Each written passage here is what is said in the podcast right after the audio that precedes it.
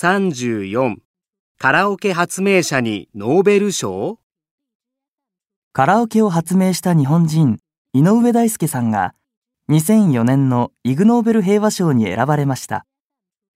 受賞の理由は、カラオケを発明して人々が仲良くなる手段を作ったということです。井上さんは若い頃、神戸のバンドでドラムを叩いていました。ある時、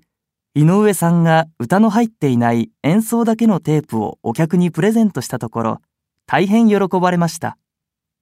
それがきっかけで、井上さんは世界で初めてのカラオケ装置を考え出しました。井上さんは1971年に会社を作って、このカラオケ装置の販売を始めましたが、特許を取っていませんでした。この装置は大変人気があったので、いろいろな会社が新しい技術を使ったカラオケ装置を売り出しました。その結果、